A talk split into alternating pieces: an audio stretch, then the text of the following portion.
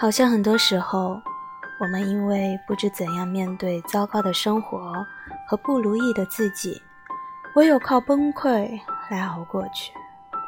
崩溃是一种什么样的感觉呢？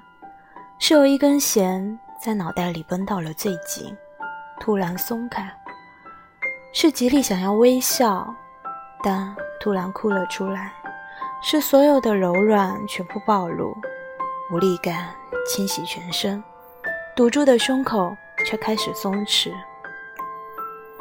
最难受的其实不是崩溃的时候。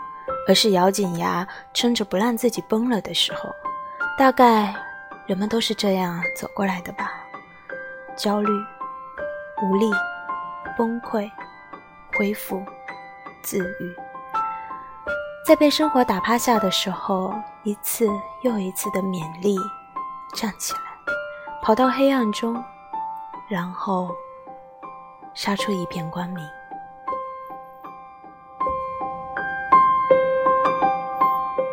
大家好，我是自由的杨咩，希望我的声音能够治愈你们。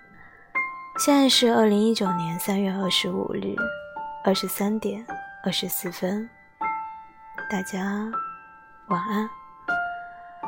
人生没有永远的低谷，走下去，路就没有走到尽头。